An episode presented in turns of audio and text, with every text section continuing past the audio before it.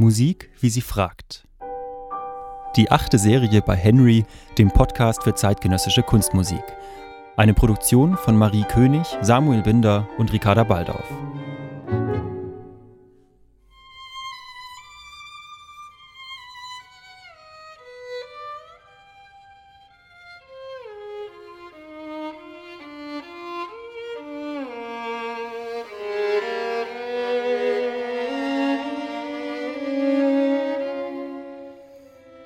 Zwei Geigenstimmen umschlingen sich, schmiegen sich aneinander. Erst bewegen sie sich in dieselbe Richtung, dann dehnen sie den Raum zwischen sich bis zum Zerreißen.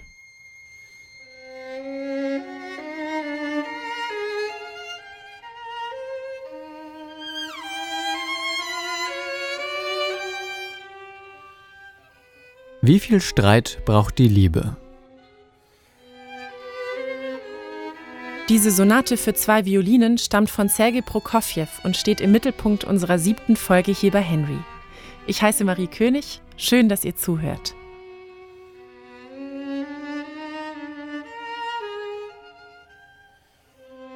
So wie diese zwei Stimmen sich bewegen, erinnern sie mich an zwei Tänzer. Manchmal machen sie komplizierte Hebefiguren, mal tanzen sie unabhängig voneinander und dann wieder in einem Duett, einem Pas de deux. But in the pas de it's a it's a work for two. I cannot be working hard while she's not working hard. So it always has to be 50-50.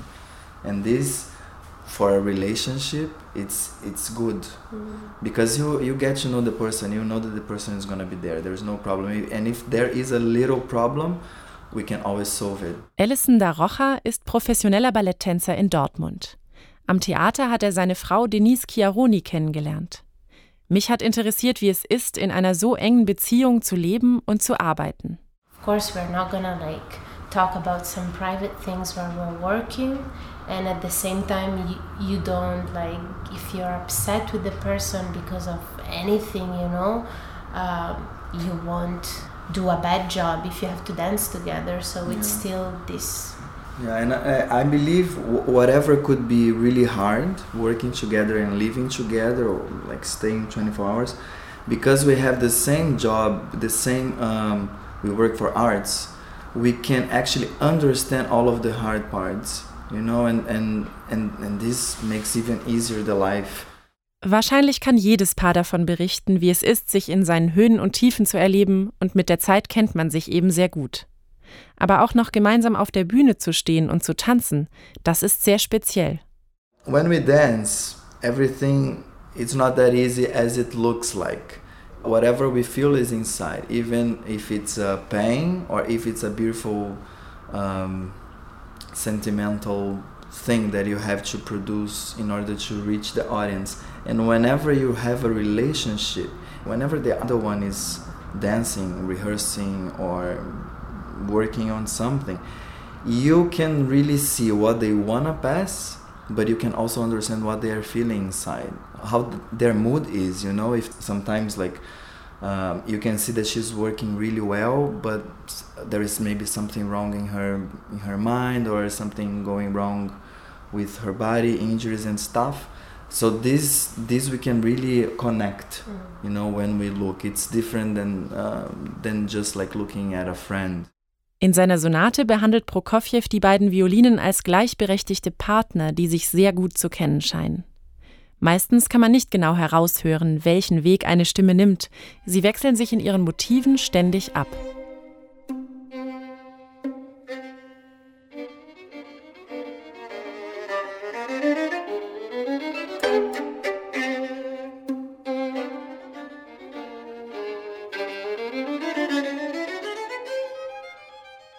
Im zweiten Satz der Sonate geht es etwas ruppiger zu als im ersten. Allison und Denise haben dazu gleich Bilder im Kopf.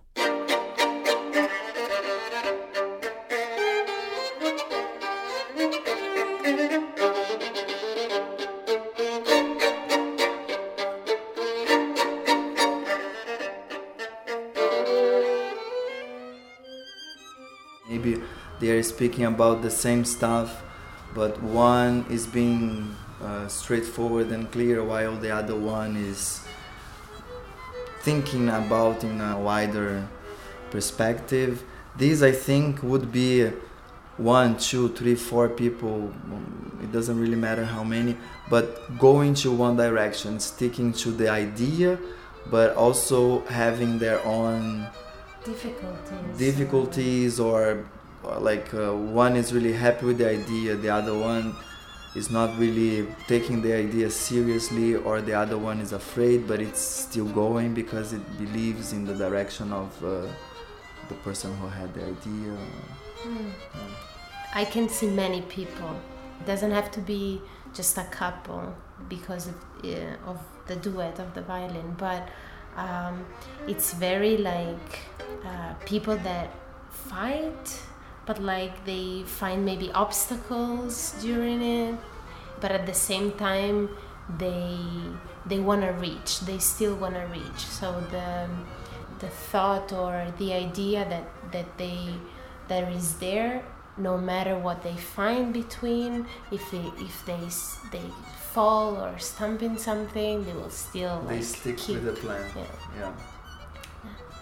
and it's actually like we can uh, put it also like uh, as an example in in our in our relationship like how many times you know Yeah, if you times you stick to the other's You plan know? because we know it's a good plan, or we also believe in the person, so yeah we, so we stick. Yeah.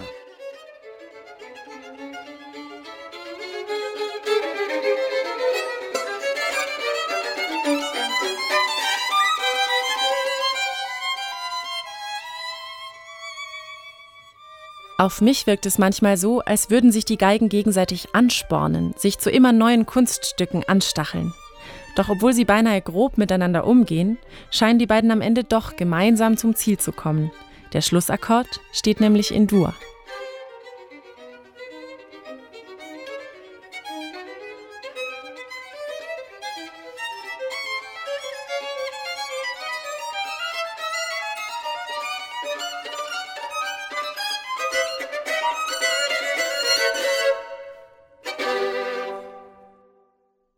Im Jahr 1932 wird die Sonate für zwei Violinen uraufgeführt. Damals ist das Publikum zwar schon an einige haarsträubende Klänge gewöhnt, zum Beispiel Schönberg, aber trotzdem eckt Prokofjew mit seiner Tonsprache an. In dieser Zeit lebt Prokofjew in Paris, der kulturellen Hauptstadt Europas, wo er einen sehr modernen Kompositionsstil entwickelt. Doch er sehnt sich nach seinem Russland, seinem Heimatland, und er hat ein starkes Bedürfnis danach, die sowjetische Musikkultur voranzutreiben und auch im Westen bekannt zu machen. Die Werke, die er ab den 1930er Jahren bis zu seinem Tod im Jahr 1953 schreibt, klingen viel sanfter und melodiöser als seine Sonate. Das hängt einerseits damit zusammen, dass er Musik schreiben wollte, die allgemein verständlich und für die Massen geeignet war, ganz im Sinne der Sowjetunion. Andererseits wurde jeder Ausflug in moderne Gefilde von der Regierung bestraft. Die bekanntesten Werke dieser Zeit sind seine Ballette Romeo und Julia und Cinderella. Heute wird Prokofjew für beides geschätzt. Die einen lieben seine zuckersüßen Ballettmusiken, die anderen seine modernen, komplexen und manchmal sehr schroffen Klänge.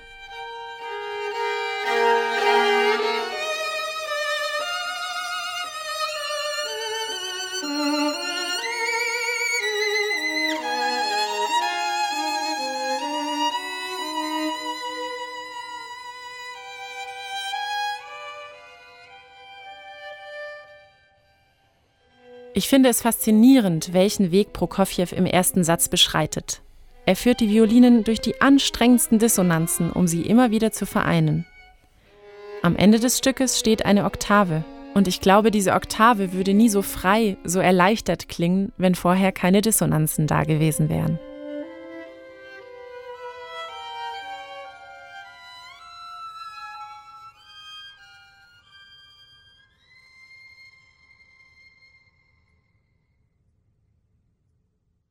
Dieser Podcast ist nur ein Teil unserer Henry-App, die es kostenlos für iOS und Android in den App Stores gibt.